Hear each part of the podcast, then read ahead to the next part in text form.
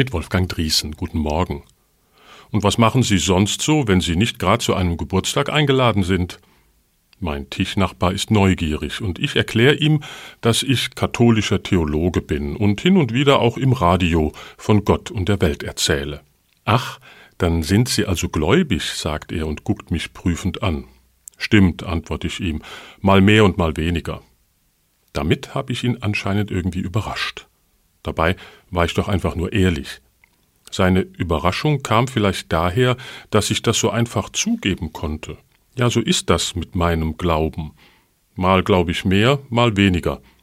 Salopp gesagt ist das auch tagesformabhängig, hängt auch damit zusammen, was ich gerade so an Themen und Problemen mit mir herumschleppe.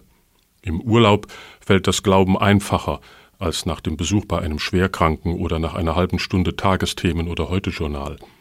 Aber gerade dann sollte sich doch der Glaube bewähren, wenn das Leben nicht einfach und leicht, sondern mühsam und schwer wird.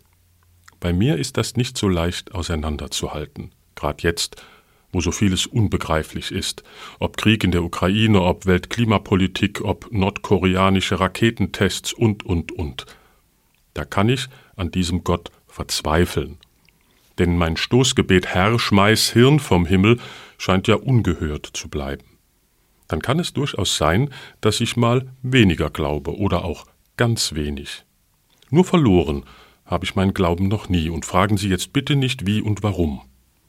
In der Bibel, im Markus Evangelium, gibt's die Geschichte vom verzweifelten Vater, der Jesus um Hilfe bittet. Er soll seinen schwerkranken Sohn heilen. Wenn du kannst, sagt der Vater. Und Jesus sagt ganz einfach, alles kann, wer glaubt. Eigentlich unerträglich dieser Satz und von der Realität doch weit entfernt. Denn natürlich werden auch gläubige Menschen schwer krank. Zum Glück hat der Vater die richtige Antwort. Er sagt, ich glaube, hilf meinem Unglauben. Diese fünf einfachen Worte, die sind das ehrlichste Gebet, das ich kenne. Wolfgang Driesen, Zweibrücken, Katholische Kirche.